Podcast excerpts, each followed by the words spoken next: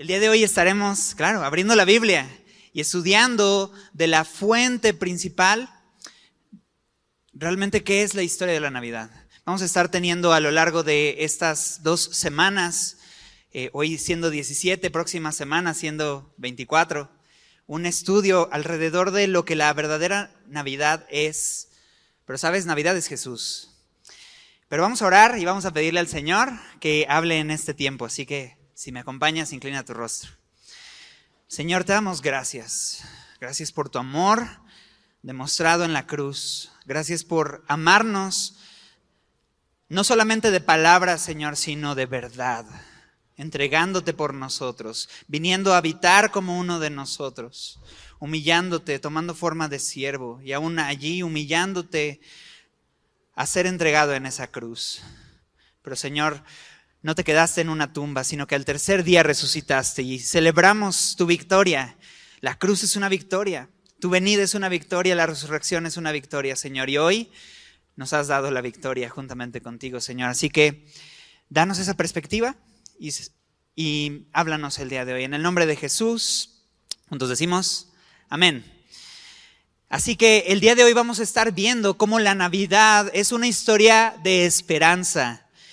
Eh, a lo largo de muchos años, cientos de años, los cristianos han celebrado lo que conocemos como el adviento. Eh, el adviento es conocido como esta preparación a la llegada de la Navidad. De hecho, adviento significa llegada y es el entendimiento de que el nacimiento de Jesús, aunque fue culminado en el tiempo perfecto de Dios, así como lo dice en Gálatas 4:4, en el tiempo perfecto Dios envió a su Hijo. No hubo un tiempo antes ni después que fuera más óptimo, ese era el momento, pero hubo un tiempo de espera a su venida.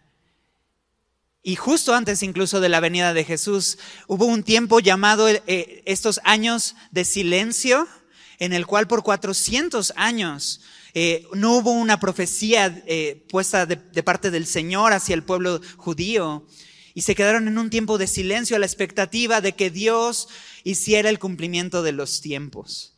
Pero en su espera, eso, no siempre se veía esperanza en el momento, pero su esperanza estaba puesta no en el presente, porque en el presente las circunstancias no se veían bien, pero su esperanza estaban puestas en el futuro, al cumplimiento de las promesas que Dios había hecho. Pero nuevamente, la esperanza implica espera. De hecho, en el original en el que fue escrito la Biblia, tanto en el hebreo como en el griego, la palabra esperanza viene de esta idea de esperar.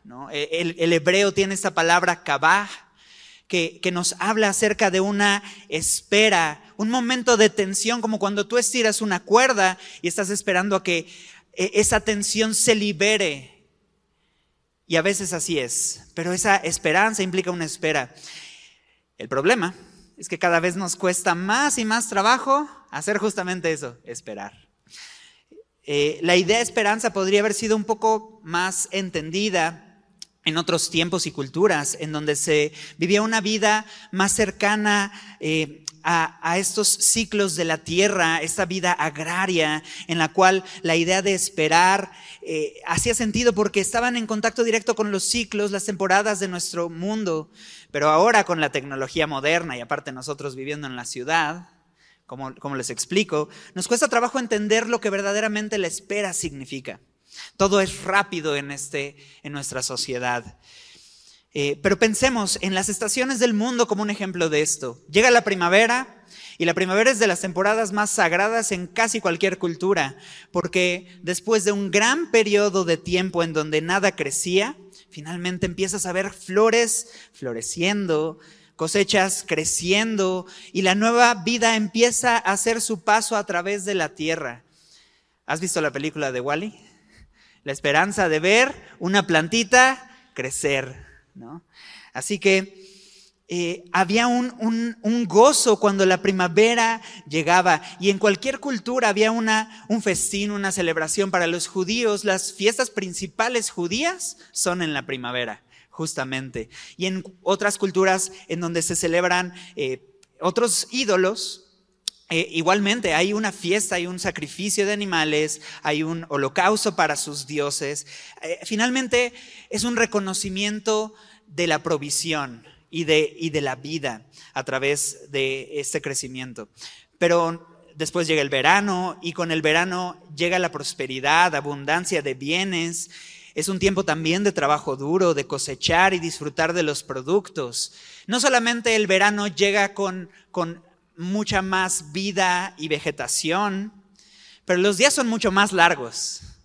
Y depende de qué tan al norte o al sur estés un verano, te, puede ser mucho más largo. Bueno, eh, este año nos tocó a mi, a mi, familia y a mí tener la oportunidad de visitar a la familia de mi esposa, eh, que es de Estados Unidos.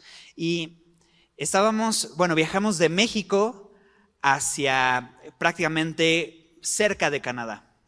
Hicimos ese viaje en auto y íbamos viendo cómo iba pasando una transición de que los días en el verano cada vez se veían más y más largos y extensos. Si lo has visto, sabes de lo que estoy hablando. Pero recuerdo un momento en el cual en pleno verano, llegando a esta ciudad, eh, en donde el lugar más alto al que llegábamos, eh, era el tiempo de poner a mis hijos a dormir, ¿no? A, a las 8 de la noche, 9 por ahí, ¿sí? Todavía eh, es, la hora de dormir para mis hijos. Y este, decíamos, pues ya, es hora de dormir, pero de pronto el sol no me ayudaba, ¿no? Y entonces mis hijos me decían, me estás mintiendo, no es hora de dormir, tú me estás engañando, me estás poniendo a dormir más temprano porque eran las 8 y parecía que eran las 5, ¿no? Entonces eran días mucho más largos. Tuve que convencerlos de que, mira, aquí es el reloj, y mira el reloj de mi amigo, y mira el reloj de tu mamá. Y yo sé, como, de verdad parecía una locura. No parecía que eran las 8 de la noche. Estaba oscureciendo por ahí de las 11 de la noche, allá en el norte. Hay, lugares incluso en donde en el verano el sol no se pone. ¿no? Y, entonces ahí está el verano con mucha luz, con mucha, con vida, con crecimiento. Pero después del verano, ¿qué sigue? El otoño. Entonces todo lo que comenzabas a ver crecer y que era tan fácil ver crecer, ya no empieza a crecer, las hojas comienzan a caer, las cosechas que crecían tan fácilmente, ahora ya no lo hacen. Ahí es donde se junta la última cosecha con una conciencia. Ese tiempo ya no va a regresar hasta mucho tiempo después. Y entonces se junta esta última cosecha con la conciencia de que viene el invierno. Y en el invierno regresa la sequía, aquello que florecía y brotaba tan fácilmente ya no crece en absoluto. No solamente los días son más fríos, no solamente dejan de crecer las cosas, sino que los días son más cortos. Y, lo has visto en este tiempo. Y el día es primordialmente oscuro. Y esta sequía, frío y oscuridad ligadas al invierno, sabemos que es temporal, pero ¿cómo lo sabemos? Pues porque lo hemos visto en años anteriores. Sabemos que hay un ciclo que viene sucediendo. E, el pasado nos da evidencias de que esto no será así todos los días o todo el año. Y eso nos lleva a esperar a que nuevamente regrese la primavera y dé a su paso el verano y el ciclo vuelva a comenzar. Y así funciona el mundo, pero creo que es un buen ejemplo de cómo la vida es. Ahora, la Biblia usa algunas analogías para representar justamente eso, la esperanza que hoy queremos hablar, pero una de las principales analogías que presenta es justamente la luz en medio de la oscuridad. Hay un tema constante en la Biblia, pero si nos damos cuenta desde Génesis capítulo 1, versículo 1, ¿qué dice ahí? En el principio, ¿qué dice? Creó Dios los cielos y la tierra. ¿Y cómo estaba la tierra? La tierra estaba desordenada y vacía y las tinieblas estaban sobre la faz del abismo y el Espíritu de Dios se movía sobre la faz de las aguas. En primer lugar, la tierra estaba desordenada, vacía y oscura. Pero ¿qué es lo primero que Dios hace? Versículo 3, y dijo Dios, sea que la luz, y fue la luz. Y vio Dios que la luz era buena y separó la luz de las tinieblas. Lo primero que Dios crea antes de crear cualquier otra cosa es la luz. ¿Será que Dios necesitaba luz para ver lo que iba a hacer? Nada, para nada.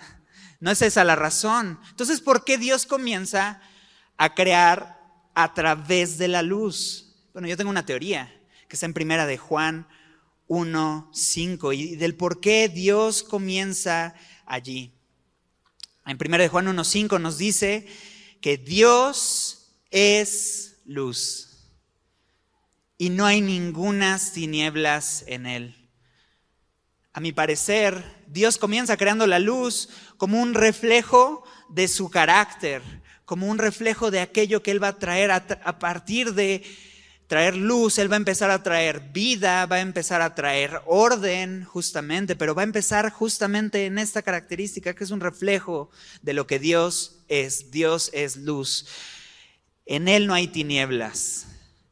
En 2 Corintios 4, 6, 2 Corintios 4, 6 dice que Dios que mandó que de las tinieblas resplandeciese la luz, es decir, aquel que dijo, sea la luz y fue la luz, aquel que separó la luz de las tinieblas, aquel que trajo la luz como una representación de su brillantez y claridad, dice aquí en 2 Corintios 4, 6, es el que resplandeció, ¿en dónde? En nuestros corazones. Pero ahora, ¿para qué? Para iluminación del conocimiento de la gloria de Dios en la faz de Jesucristo. ¿Sabes? El mismo poder con el que Dios dijo sea la luz y vino a existencia es el mismo poder con el que hoy trae luz a nuestra vida, una vida que tiene oscuridad. Y entonces así alumbra en nuestros corazones, con ese mismo poder. En Juan 1.5, ya no primera de Juan, sino el Evangelio de Juan, nos dice y nos habla acerca de cuál es la característica de esta luz que refleja el carácter de Dios. Porque ya vimos que Dios separó la luz de la oscuridad, pero entonces, ¿cuál es la relación entre ambas? Bueno, Juan 1.5 nos deja ver algo que necesitamos entender respecto de la luz. Dice, la luz Quisiera que lo leyéramos juntos. La luz en las tinieblas, ¿qué hace? Resplandece. Y las tinieblas no prevalecieron contra ella. Este es un gran versículo que nos da una gran verdad. La esperanza, la luz, surge justamente en medio de qué? De la oscuridad. Allí es donde la luz resplandece. Cuando las cosas son obscuras es que la luz puede resplandecer de una manera clara. Por eso yo quiero presentar la, esperanza a través de la luz el día de hoy, así como lo hace la Biblia. Y creo que la esperanza tenemos que verla de esta manera. Es diferente al optimismo. El optimismo, por un lado, busca ver las circunstancias actuales cómo pueden ser usadas para bien. No, ese es el optimismo, intentar ver lo bueno dentro de las circunstancias. Pero la esperanza no es igual al optimismo. La esperanza, a diferencia del optimismo, eh, y la esperanza que se presenta en la Biblia, ni siquiera mira las circunstancias. Ni siquiera mira las circunstancias. Pero aún así, espera en base a qué? en base al carácter y la fidelidad de Dios mostrada en el pasado. Dios ha sido fiel en el pasado y creo que lo seguirá siendo así en el futuro. Dice que la luz en las tinieblas resplandece porque necesitamos entender que la esperanza en realidad va, va a salir en el momento más oscuro Vivimos justamente en un mundo donde hay sufrimiento, dolor, pecado de otros, pecado propio, una necesidad de tener esperanza, que aún en medio de toda esta oscuridad habrá una luz que al final brillará y que incluso le dará sentido a la oscuridad en la cual esa luz resplandeció en primer lugar. Y Dios, entonces presenta la luz, esa luz es un reflejo de su carácter esa luz resplandece de una manera más clara en medio de la oscuridad, de tal manera que si la oscuridad quisiera dominar, no puede, porque las tinieblas no prevalecen contra la luz. Es la luz la que prevalece contra las tinieblas. Y esa es la realidad. La luz de Dios prevalece aún en medio de nuestra oscuridad. ¿Y qué va a hacer Dios con esta problemática? Porque desde el inicio el hombre se presentó con un problema.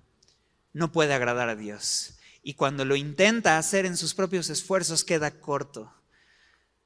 Y desde la primera generación de, de personas que vivieron aquí, se quedaron cortos de la gloria de Dios cuando ellos decidieron darle la espalda a Dios. Y el primer hombre en la tierra vio cómo uno de sus hijos tomó la vida de otro de sus hijos. Y cómo vivían en una insatisfacción absoluta y en una búsqueda completa de satisfacción aquí y ahora, pero no la encontraban. Dios hace una promesa yo voy a solucionar el problema. Dicen en Génesis 3:15 que Dios traería de la simiente de la mujer a uno que vencería la influencia y el poder de la serpiente, pero que sería herido en el, eh, mientras él era victorioso. Y desde ese momento estaba hablando de una esperanza pero ¿qué iba a hacer Dios? Bueno, en Isaías 9, uno de los versículos más famosos para la Navidad, Isaías 9, versículo 1, nos deja ver un poco sobre esto. Isaías desde el versículo 1 del capítulo 9 dice, mas no habrá siempre oscuridad para la que está ahora en angustia. Me, llama la atención, no habrá siempre. Y es que a veces cuando estamos en oscuridad parece que no hay otra cosa, ¿cierto? A veces cuando las cosas están mal, cuando las cosas están de una manera difícil, parece, ver, parece ser difícil ver más allá de esto, ¿cierto? Es difícil ver más allá, es, es incluso difícil recordar momentos en donde la vida no, no fue así. Cuando estamos en dificultad, parece que siempre hemos vivido en dificultad. ¿no? Y entonces Dios le tiene que decir a su pueblo, no habrá siempre oscuridad para los que ahorita están en angustia. Y así se siente la angustia justamente, como una oscuridad. Tal como la aflicción que vino en el tiempo que livianamente tocaron la primera vez a la tierra de Zabulón y a la tierra de Neftalí, pues al fin llenará de gloria el camino del mar, de aquel lado del Jordán, en Galilea de los gentiles. Está diciendo, en ese lugar de mayor oscuridad, en Galilea de los gentiles, va a suceder algo. Versículo 2, el pueblo que andaba en tinieblas, ¿vio qué? Gran luz. Y los que moraban en tierra de sombra de muerte, luz resplandeció sobre ellos. Había una gran expectativa al cumplimiento de esta gran promesa. ¿Sabes? El pueblo judío, a quien le está dando Dios esta promesa, justo está mencionando esta región de Galilea en la región de, Jerusalén, cerca a Jerusalén. Mencionando estos lados, porque el pueblo judío ha vivido muchas temporadas, pero la mayor parte del tiempo vivían en una constante oscuridad. Pero ojo, muchas veces era producto de sus propios pecados. Claro, muchas veces también eran productos de pecado alrededor de ellos, pero sí, muchas veces eran productos de su propio pecado y de su propia incapacidad de resolver su problema. Entonces Dios les dice, no siempre va a haber oscuridad para aquellos que están en angustia. ¿No esa es una gran promesa? Porque justo otra vez es muy difícil ver más allá de la angustia. Es muy difícil ver más allá de la angustia. Pero Dios dice, justo necesitas ver más allá de la angustia, porque hay una esperanza. Isaías 9, ¿cierto? Entonces, ¿cuál es ese cumplimiento? ¿Cuál es esa luz? Esa gran luz, esa luz que resplandece sobre ellos. Bueno, allí en el versículo 6 nos dice cuál es esa luz, porque dice, porque un niño nos es nacido, hijo nos es dado y el principado sobre su hombro y se llamará su nombre, admirable, consejero, Dios fuerte, Padre eterno, príncipe de paz. Entonces, ¿cuál es la luz? Resolverles sus problemas, quitarles a, los que los oprimen. Esa es la solución. Esa es la promesa. No. Cuando dice, la luz va a brillar, no está ofreciendo, y saben que voy a eliminar a todos sus opresores, y voy a destruir a aquellos que, los tienen mal, y voy a quitarles sus problemas y sus pecados incluso. No, esa ni siquiera es la promesa, creo que es parte del resultado pero no es la promesa, porque la promesa es un niño. Y un niño nos es nacido, hijo nos es dado. Esa es la promesa, esa es la luz de la cual estamos hablando. La esperanza no vendría entonces de sus problemas resueltos o su opresión eliminada. Vendría al Dios traer a ese Emanuel que Dios había anunciado en Isaías capítulo 7, versículo 14. Dios con nosotros. Esa sería la esperanza. Ahora, ¿qué tiene que ver esto con Navidad? Preguntas. Eso, Navidad significa nacimiento. Y la celebración es que después de la espera en medio de la oscuridad y el quebranto, el pueblo vería una gran luz y en medio de sombra de muerte luz resplandecería sobre de ellos. ¿Y cuál sería esa luz? Dios con nosotros, un niño que nos ha sido dado a nosotros, cuyo nombre es admirable consejero, Dios fuerte, Padre eterno y príncipe de paz. Esa sería la luz. Es por eso que Juan cuando retoma el tema de la luz, en Juan 1.9, dice lo siguiente, en Juan 1.9, porque veíamos Juan 1.5, que dice eso, que la luz en las tinieblas resplandece, pero va a presentar en unos versículos más adelante cuál es esa luz y dice, aquella luz verdadera que alumbra a todo hombre, ¿qué dice ahí? Venía a este mundo.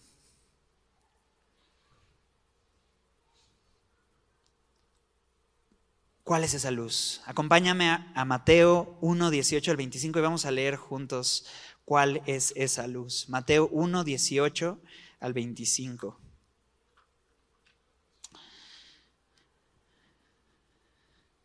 Si la esperanza era un niño y si Juan está diciendo que esa luz que brillaría en medio de la, oscuridad vendría y que y está anunciando ya vino, Mateo 1.18 nos va a decir cómo sucedió.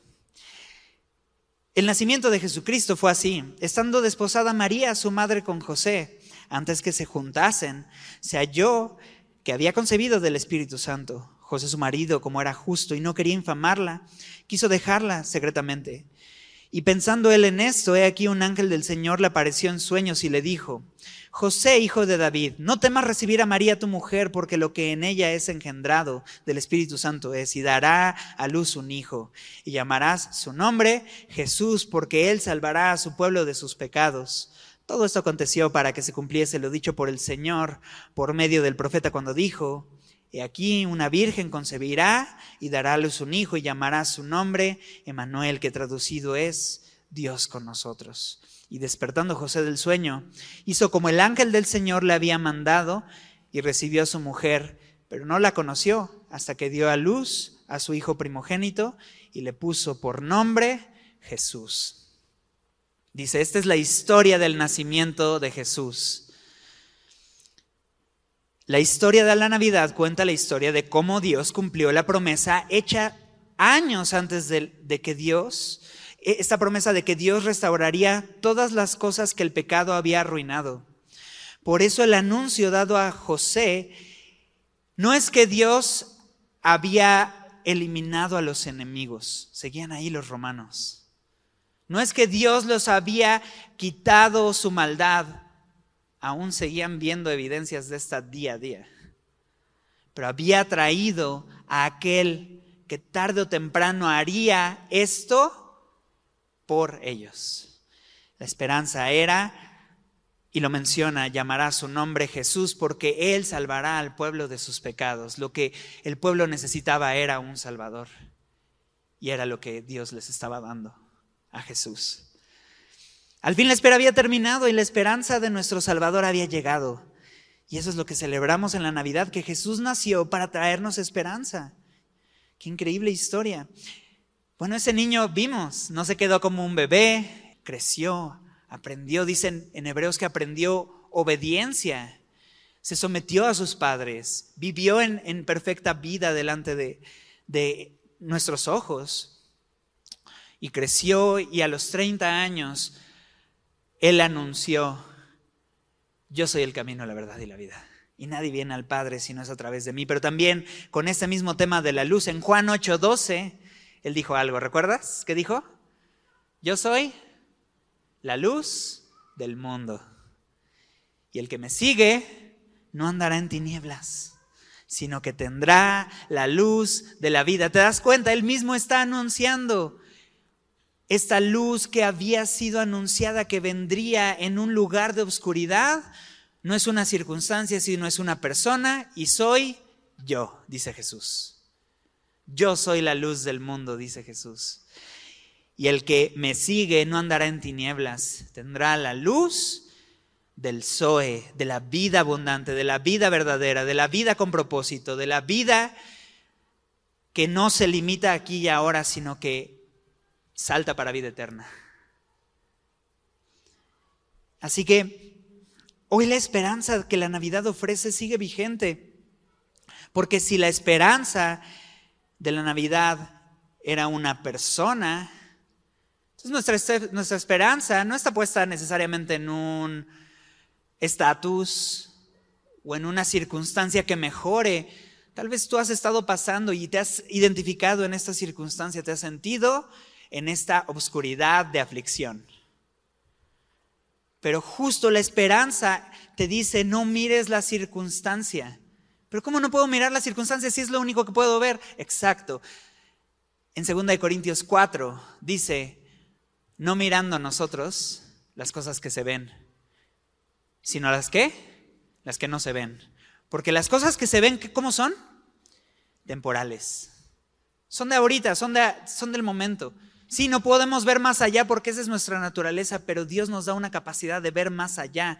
Dice, si no mira aquello que no se ve, porque esas cosas que son eternas. ¿Sabes? Creo que eso es lo que José y María tuvieron que hacer.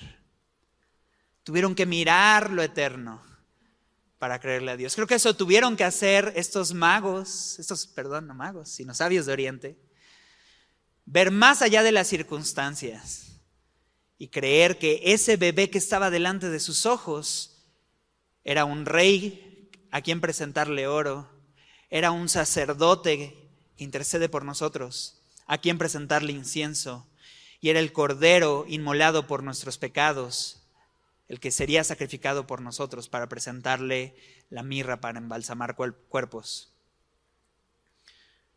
Creo que muchos de estos personajes famosos de la, de la Navidad justamente tuvieron que mirar lo eterno y no lo, lo temporal. Creo que muchas de las personas que esperaban la venida del Salvador tuvieron que mirar lo eterno y no lo temporal. Desde Adán hasta el último de los profetas, Juan el Bautista, tuvieron que mirar no las circunstancias, sino lo eterno. Eso, familia, es esperanza.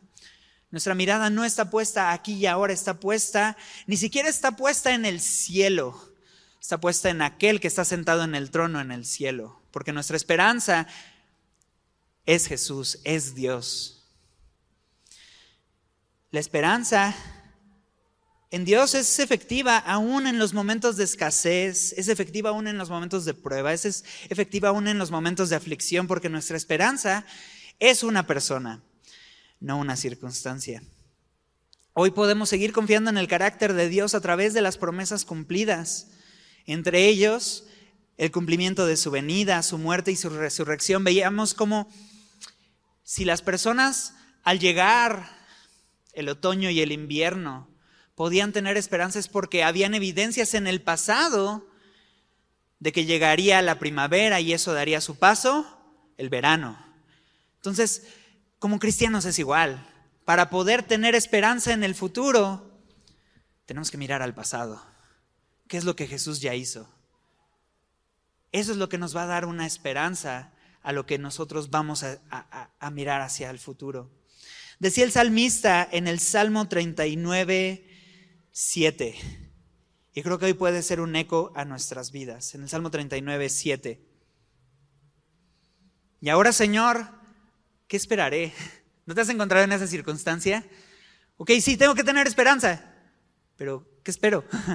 Espero un regalo, espero que me inviten en esta Navidad, espero que mis familiares se reconcilien conmigo, espero que pueda salir de esta depresión en la que he estado, puedo esperar a que las cosas mejoren en mi trabajo? ¿Puedo esperar a que esa enfermedad que me diagnosticaron sea distinta? ¿Qué esperaré? Es la pregunta. La respuesta la da el mismo salmista. ¿Puedes leerlo conmigo?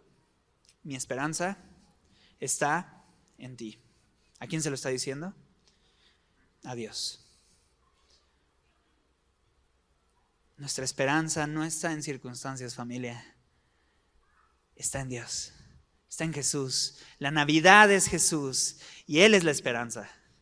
Así que, de cierta forma, el cumplimiento de la luz en medio de la oscuridad no era esas circunstancias, liberación de opresión, restablecimiento del orden o un pecados perdonados. Creo que la luz en medio de la oscuridad sería Dios con nosotros a través de Jesús. Porque esa persona, la persona de Jesús, sería el que traería libertad a los cautivos, el que restauraría todas las cosas, el que perdonaría nuestros pecados y el que se entregaría por nosotros.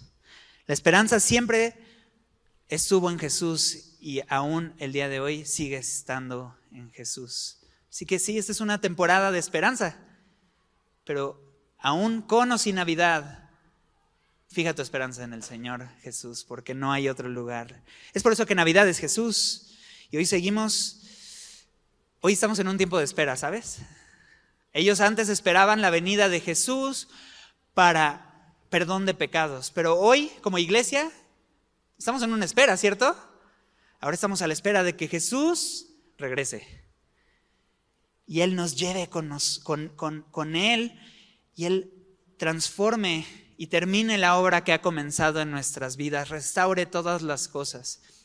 Sí, hoy seguimos en una espera y, aún, y así en comparación como en ese momento era difícil ver que las circunstancias se cumplirían, pero se cumplieron, tal vez hoy tú dices, es que no parece que suceda, es que no parece que, que Dios está en control, es que no parece que Dios venga. Pero otra vez, la esperanza no es ver las circunstancias y ver la mejor opción dentro de ellas, sino es, a pesar de las circunstancias, ver más allá. Hay una luz detrás del, monte que va a resplandecer y un día llegará. Es por todo esto que la Navidad es una historia de esperanza y la esperanza es quién?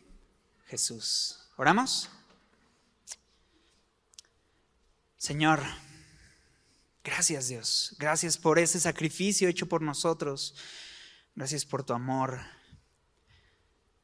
gracias por el gozo puesto delante de ti, el cual menospreciaste la burla, el quebranto, el dolor, por amor a nosotros. Gracias porque esto lo hiciste por, por nosotros, Señor, y produce en nosotros una esperanza, Señor. Y si bien a veces es difícil ver a través de nuestras circunstancias y creerte, Señor, justo por ti es que podemos tener esperanza, por las evidencias de lo que ya has hecho, Señor, es que podemos tener esperanzas. Tú dijiste en la cruz, consumado es, pagado por completo, Señor. ¿Y qué podemos hacer sino poner nuestra esperanza en ti?